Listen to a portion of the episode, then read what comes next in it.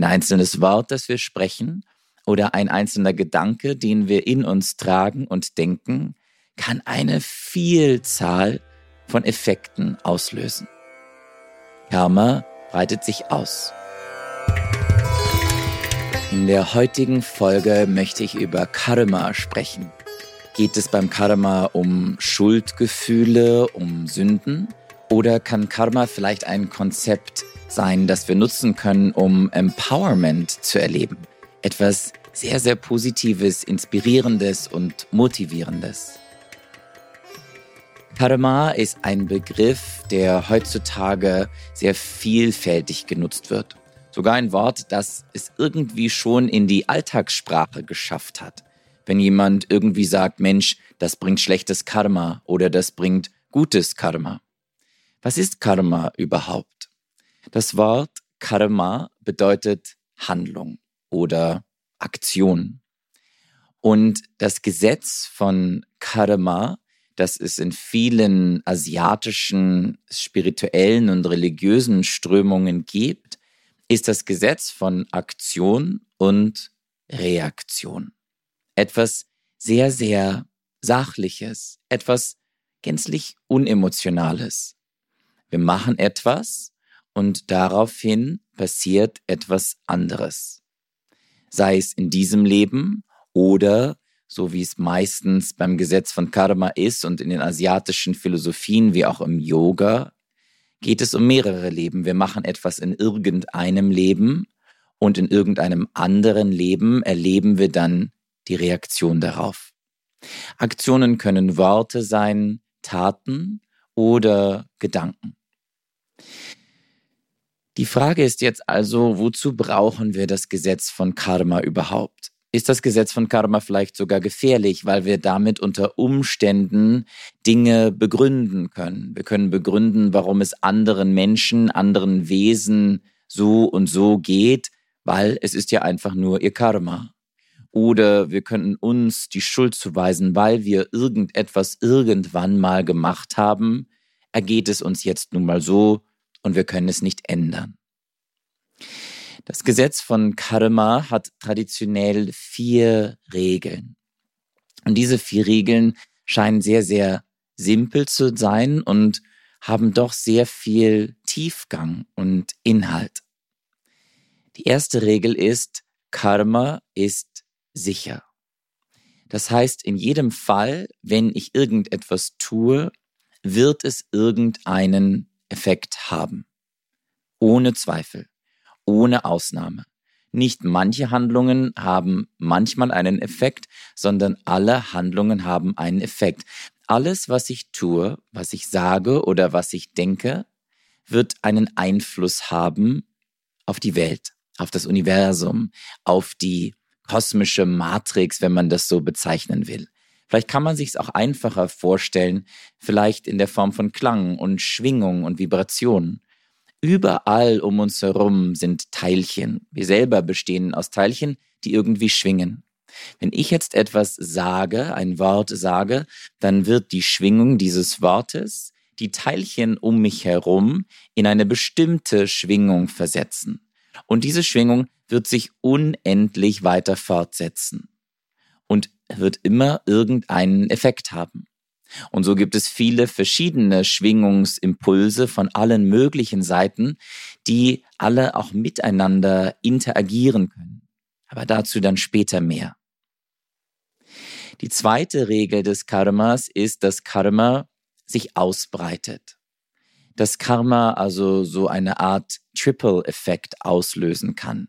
Wie Dominosteine. Wir stoßen einen an und ganz viele andere kleine Dominosteine fallen später um.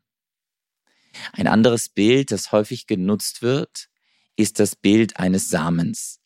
Wenn ich einen Samen irgendwo einpflanze, so einen karmischen Samen könnten wir sagen, dann entwächst daraus irgendwann unter den richtigen Umständen, mit den richtigen Nährstoffen, genügend Licht, genügend Wasser, ein kleiner Baum, der dann immer größer und größer und größer wird. Und der Baum, der dann an dieser Stelle steht, ist nicht die einzige Folge des Samens, der gepflanzt worden ist. Der Baum zieht jetzt womöglich verschiedene tierische Wesen an. Vögel, die sich dort ansiedeln, weil genau dieser Baum dort gewachsen ist, der die Früchte trägt, die diese Vögel als Nahrung brauchen. Vielleicht kommen andere Tiere dazu, Insekten, verschiedene Tiere, die in diesem Baum Schatten suchen vielleicht oder dort ihre Eier ablegen. Und so wird allein daraus, dass wir den Samen gepflanzt haben, der Baum gewachsen ist, es einen großen Einfluss auf viele, viele, viele andere Wesen geben. Der Baum führt vielleicht dazu, wenn er Wurzeln schlägt, dass das Erdreich in irgendeiner Weise aufgelockert wird. Vielleicht verdrängen die Wurzeln etwas unter der Erde. Die Erde wird brüchig und porös und locker. Vielleicht führt das dann irgendwann dazu, zusammen mit einem starken Regen, dass es einen Erdrutsch gibt. Oder dass Wesen, die unter der Welt, unter der Erde leben, in der Unterwelt, jetzt irgendwie beeinflusst oder gestört werden können. Vielleicht läuft irgendwann dort mal ein Wesen lang und bricht in die Erde hinein, weil die Erde plötzlich so locker geworden ist. Und all das nur wegen eines einzelnen Samens. Mit anderen Worten, eine einzelne Handlung, ein einzelnes Wort, das wir sprechen oder ein einzelner Gedanke, den wir in uns tragen und denken, kann eine Vielzahl von Effekten auslösen. Karma breitet sich aus. Das dritte Gesetz ist, das, was du tust, wird auch zu dir zurückkommen. Und das vierte Gesetz ist, das, was du nicht tust, wird nicht zurück zu dir kommen. Also, wir können das auf zwei Weisen betrachten. Einmal geht es darum, das, was du machst, wird zu dir zurückkommen. Nicht das, was irgendjemand anderes macht. Vielleicht hat das auch irgendeinen Effekt auf unser Leben. Aber hier ist schon die erste Erinnerung daran, dass wir Karma nicht nutzen sollten, um uns das Leben anderer anzuschauen oder das Leben anderer zu begründen oder in irgendeiner Art und Weise zu erklären. Es geht um mich. Wie in vielen auch yogischen Ideen ist es wichtig, sie auf sich selber zu beziehen und sie als Werkzeuge für unsere eigene Yoga-Praxis und, und unseren eigenen spirituellen Weg zu benutzen. Der zweite Gedanke hinter diesen dritten und vierten Regeln ist, dass nur wenn ich etwas mache, wird es auch zu mir zurückkommen. Mit anderen Worten, wenn ich etwas möchte, dann muss ich es auch tun. Wenn ich einen Tomatensalat essen möchte irgendwann, dann muss ich Tomatenpflanzen anpflanzen. Ich kann natürlich auch darauf warten, dass es irgendjemand anderes tun wird, zufälligerweise, oder ich zufälligerweise an einem Tomatenstrauch vorbeikomme, damit ich mir diese Tomaten pflücken kann. In der Idee des Karmas ist aber die Erinnerung wichtig, dass wenn ich etwas möchte, dann muss ich diese entsprechenden Samen auch sehen. Und in der vierten Regel, wenn ich es nicht tue, dann wird es auch nicht passieren. Also auch wieder eine Erinnerung daran, dass wir selber involviert sind. Und hier ist zumindest aus meiner Sicht schon der nächste Hinweis, dass das Gesetz von Karma wahnsinnig inspirierend und motivierend sein kann. Dass es wahres Empowerment ist. Denn es gibt uns ja auch die Verantwortung, aber vor allem auch die Möglichkeit, dass wir etwas verändern können dass das, was wir tun, dass das, was wir sagen und dass das, was wir denken, wirklich einen Wert hat. Und dass wenn wir von etwas mehr in unserem Leben haben wollen, wir am besten selber damit anfangen, es auch in die Welt zu bringen. Diese vier Gesetze von Karma gibt es in ganz unterschiedlichen Auffassungen und sie haben nicht immer den gleichen Wortlaut. Ihr Sinn ist doch aber sehr, sehr ähnlich. Karma ist sicher, Karma breitet sich aus. Wenn du etwas tust, dann kommt es zurück zu dir und wenn du etwas nicht tust, dann kommt es nicht zurück zu dir. Wenn es um Karma geht, dann geht es oft auch um Schuldzuweisungen, um Schuldgefühle oder um die Idee der Sünde, wie wir sie auch aus anderen Religionen kennen. Nicht darum, dass ich schaue, oh Gott, was habe ich irgendwann mal in anderen Leben vielleicht gemacht, das jetzt dazu geführt hat, dass es mir so und so geht. Oder ich beschuldige andere. Denen geht es doch nur deswegen so schlecht, weil sie irgendetwas anderes Schlechtes, Schlimmes in ihrem Leben gemacht haben. Was ist aber überhaupt etwas Schlechtes? Und was ist etwas Gutes? Das ist die zweite spannende Frage, wenn es um Karma geht. Was ist gutes Karma und was ist schlechtes Karma? Gibt es sowas überhaupt? Ein möglicher Blickwinkel darauf ist, dass Karma relativ ist. Dass Karma immer nur relativ gut oder relativ schlecht ist. Wenn du viel in Yoga-Büchern oder Yoga-Schriften liest, dann wird es dir sicher manchmal begegnen, dass dort steht, dass bestimmte Handlungen gut sind und gutes Karma hervorrufen. Das bedeutet in den meisten Fällen allerdings, dass sie für einen Yogi, für einen Yoga praktizierenden Menschen gut beziehungsweise schlecht sind. Das heißt, es sind womöglicherweise Handlungen, die uns näher zum Zustand von Yoga zum Zustand von Erleuchtung bringen können, während andere Handlungen uns vielleicht eher etwas weiter davon wegbringen oder es uns etwas erschweren, Yoga wieder zu verstehen und leben zu dürfen, unseren wahren, natürlichen Zustand. Wenn Karma also relativ sind, dann sind auch alle Handlungen relativ gut oder schlecht.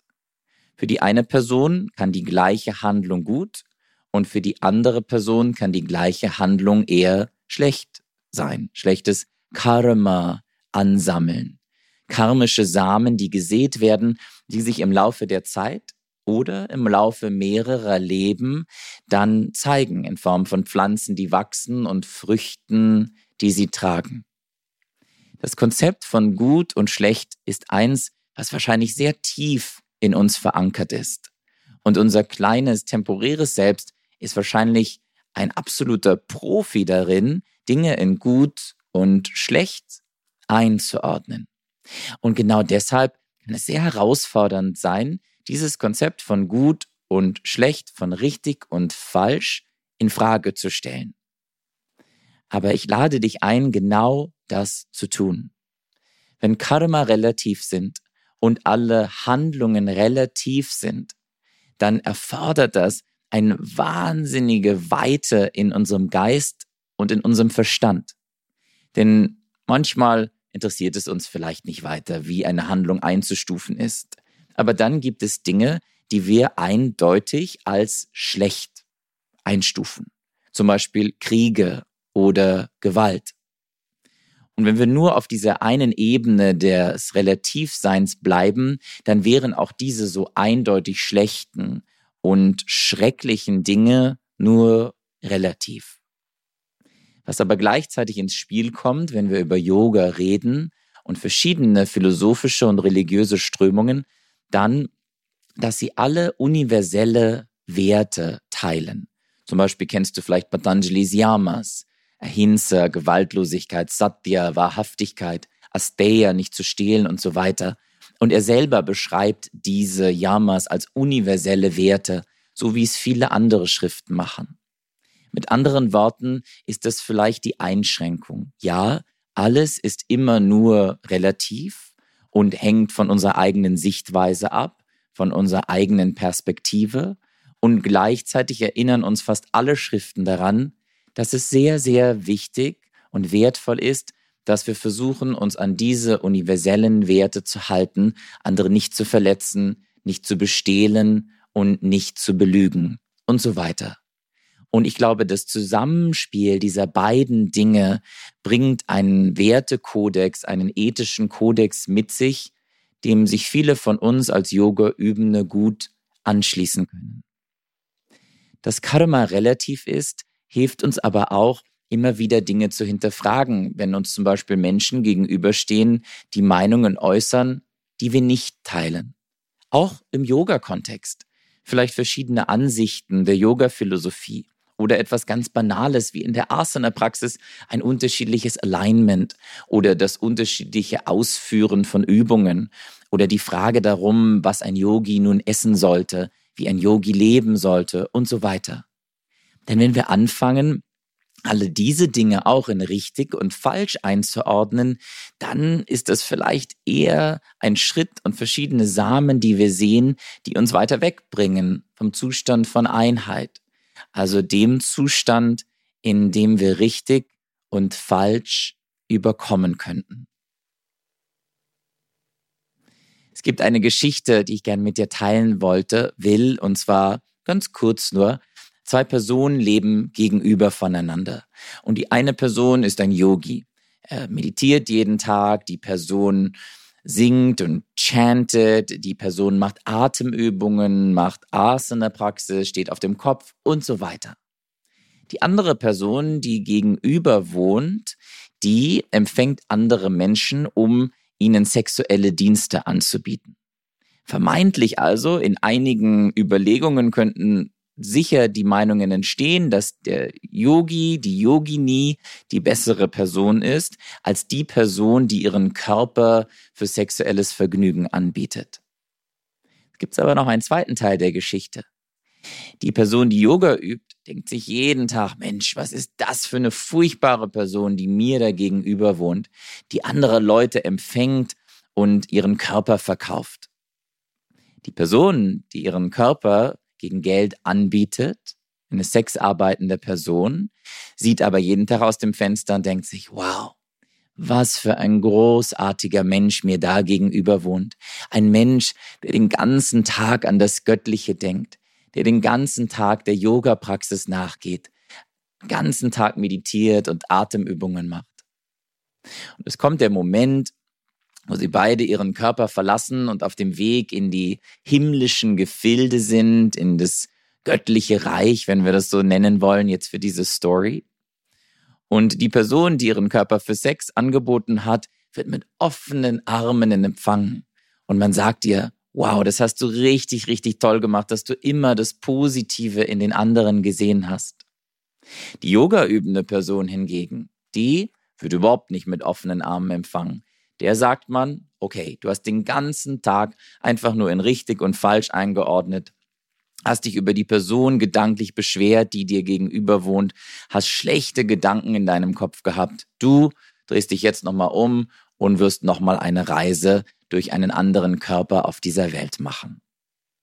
Was die Geschichte zeigen soll, ist, dass Dinge auf den ersten Blick manchmal anders scheinen, als sie tatsächlich sind und dass es nicht wichtig ist, welche äußeren Handlungen wir ausüben und damit vermeintlich gutes Karma hervorrufen, wie die vermeintlichen besseren Yogis sind, sondern wie wichtig das ist, was wir denken. Und es heißt im Karma auch immer, dass die Gedanken die wertvollsten Handlungen hervorrufen, dass die Gedanken auch die schwerwiegendsten Folgen haben. Warum? Weil Gedanken auf der subtilen Ebene arbeiten. Aus Gedanken entstehen Worte, aus Gedanken entstehen Handlungen. Gedanken sind also der Ursprung von allen anderen Handlungen. Und Gedanken arbeiten auf der feinstofflichsten aller Ebenen. Und diese feinstofflichen Ebenen beeinflussen nun mal auch alle anderen grobstofflichen Ebenen. Ich fasse nochmal zusammen, was ich gerne mit dir über Karma teilen wollte. Karma ist das Gesetz von Aktion und Reaktion und eigentlich etwas sehr Unemotionales, solange wie wir nicht unsere Emotionen dort mit ins Spiel bringen. Karma ist sicher, Karma breitet sich aus, nur das, was wir tun, kommt zu uns zurück, das, was wir nicht tun, kommt nicht zu uns zurück und Karma ist immer relativ. Ich hoffe, ich konnte dir ein paar Anstöße geben, die Idee von Karma vielleicht in einem neuen Licht zu betrachten oder dich überhaupt mit der Idee von Karma auseinanderzusetzen. Und ich hoffe, du nimmst diese Ideen als Empowerment, als Erinnerung daran, dass alles, was du sagst, alles, was du denkst und alles, was du tust, einen Wert hat, dass es einen Effekt haben wird. Vielleicht nicht immer jetzt, direkt in diesem Moment, aber mit Sicherheit irgendwann. Und denkt daran, Karma wirkt auf ganz mysteriöse Arten und Weisen, denn das Karma, die Handlung von allen Wesen auf dieser Welt, interagieren jetzt ja auch noch miteinander.